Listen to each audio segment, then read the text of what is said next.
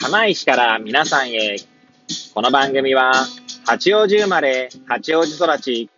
震災の前の年から釜石で働くポンコツの頭の中をゆるーりと紹介していく、そんな番組です。はい、皆さんいかがお過ごしでしょうか？変な髪型をしたポンコツ薬剤師こと松田和俊でございます。はい、神々ですけども、えー、今日も気軽にゆるりとおしゃべりしていきたいと思います。さてさて、今日は何の話をしよっかなって感じなんですけれども、えー、今日ですね、今収録しているのが12月29日の火曜日ですね。今日は私は、えー半日、まあ、仕事があります。はい。えー1時までですね。はい。で、まあ、昨日ですね、28日の月曜日の、まあ、夜ですね、まあ、9時半ぐらいからですね、まあ、ちょうど大学のサッカー部の後輩と、まあ、オンラインでですね、まあ、飲むというか、まあ、喋るというか、そんな感じでですね、まあ、楽しかったんですが、いや、まあ、その時にですね、まあ、いろいろこう、結構真面目な話が多くてですね、はい。で、まあ、真面目な話をする中でですね、まあ、私自身もですね、まあ、いろんな言葉をこう、紡いでいったわけなんですけれども、まあ、その中ですね、いろいろ気づきというかですね、自分の中でですね、あくまで別に大した話じゃないんですけども、まあ、言語ができたところがあったので、まあ、ちょっとそういうところをですね、今日は、まあ、ラジオで語ってみようと思います。最後まで聞いていただければ幸いでございます。はい。いやーですね、まあ、昨日は本当にいろんな話しましたね。まあ、全員薬剤師なんですけれども、まあ、私はですね、えー釜石の町、地方の薬局の薬剤師ですですし、まあ、えー一人はですね、横浜の薬局で、まあ、OTC、えー一般用医薬品ですね、オーバーザカウンターとの、まあ、頭文字の OTC ですけれども、まあ、OTC 薬品を薬剤師がどうやって、まあなんだろうな、まあ使いこなすかっていうとちょっと言い言い言い方があれなんですけれども、まあもっと OTC をですね、薬剤師が使えるようになれば、国民の、まあ、ためになると、ちょっと語彙があれですけども、国民の健康のね、に寄与できるというところでですね、えー発信をし続けている、まあ男と、あとはですね、愛媛県の病院、中小の病院でですね、まあ、薬剤師でありながら、まあ、事務局長かな？という立場でですね、まあ、経営にも関わっている、まあ、男と。あとは、えー共和発酵キリンの MR ですね。まあ、あの、営業とかをね、していて、えーまあ、頑張っている男と。で、私の、まあ、4人でですね、えーまあ、いろんな、結構真面目な話を、あんまふざけた話しなかったっすね。はい。まあそういう意味ではですね、もしかしたら私は楽しかったんですけど、残りの3人はですね、なんだこの堅苦しい会話とか思ったかもしれませんが、はい。ま、私自身はとても楽しかったです。はい。ね、えー、まあそうやって離れた場所でもですね、こうやってオンラインで繋がれるっていう、まあ、ね、コロナによって進んだ感がありますよね。そういった面ではね。まあ本当、先ほども言ったようにいろんな話をしてですね、まあ中にはですね、まあ言語化 言語化をすることについてみたいな話だったりとか、まあ教育とかですね。まあネガティブケイパビリティの話も俺がしたかな。はい。で、まあですね、そんな中ですね、あのなんて言うんだろうな、まあパワハラとか、あ、じゃねえな、多分ね、そのね、愛媛の薬剤師からですね、えー、ミル、なんだっけ、ミ、ミルイシ、ミルイシ論だっけな？ミエイシ論やばい、見るっていう字書いて、意思ですね。あ、意味だ、見る意味だ、ごめんなさい。見る意味論かな？意味を、まあ、見出すってことですね。はい。まあ、なんかこう、一般的には、まあ、これもですね、見る意味論だった気がするんですけれども、えー、まあ、意味、意味をね、見出すっていう意味でですね、見る意味、論ってやると、まあ、検索できると思いますので、そちら、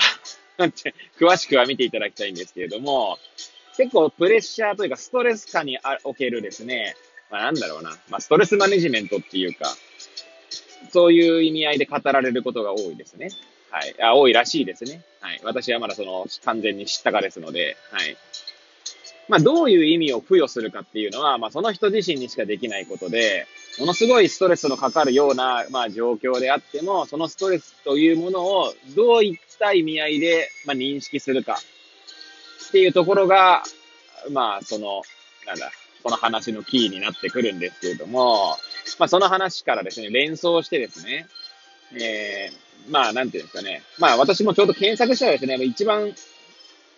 上位に上がってきたのが、例えばプレッシャー上司っていう単語が出てきたんですね。要は上司からのプレッシャーに対して、その、見る意味論かな。で、まあ、どうやって対応するかってことが書いてあるんだと思うんですけど、残念ながら記事はまだ読んでなくてですね。はい。まあ、おそらくそういうことだと思うんですが、まあ、そうなった時にですね、まあ、私が連想したのはですね、まあ、ブラック企業とかもある、まあ、あるでしょうし、あとは、なんつうんだろうな。えー、俗に言うその部活動とかのね、あの、コーチというか、指導者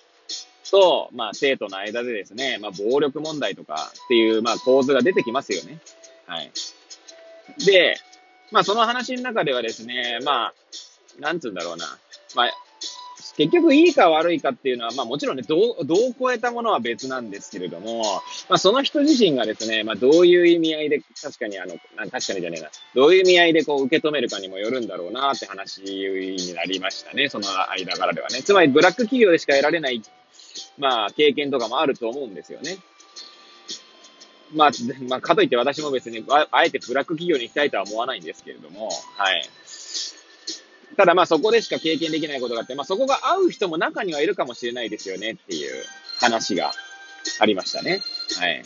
ただまあ合わなければ今ですね、転職すればいいっていう話なので、まああくまで多分に私の試験が入ってますので、これがなんか、何言ってんだお前みたいな話じゃなくてですね。まあそう思われても仕方ないかもしれないですけども、あくまで私はそういう考えてますけれども、まあかといってですね、私とか、まあ例えば自分の子供がですね、ブラック企業で、苦しんでいるのであれば、それは、あの、そういった状況にはなってほしくないって思う気持ちも当然あります。はい。もう何言ってんだって感じですね。はい。まあ、そこはさておきですね。まあ、その、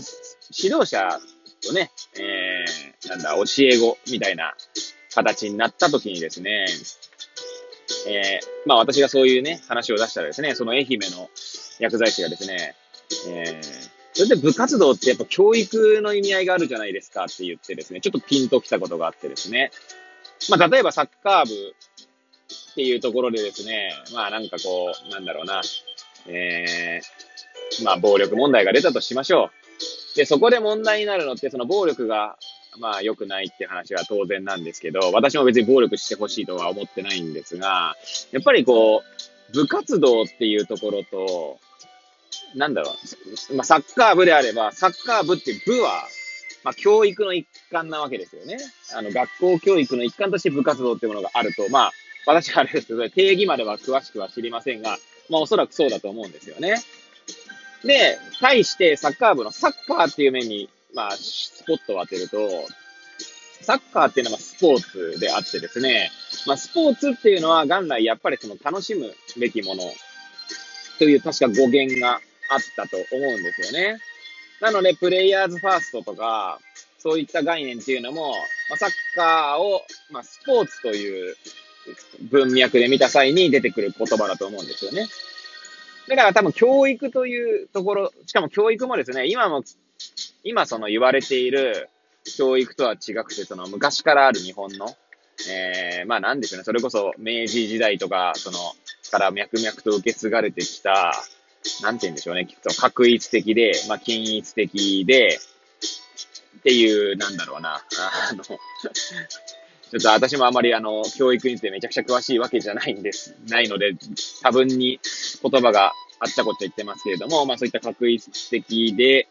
なんだ、同調、まあ今の風の言葉で言うとね、同調圧力を強いられるような、まあ教育っていう感じですかね。で指導する側とされる側っていう、まあ構図がはっきりしていて、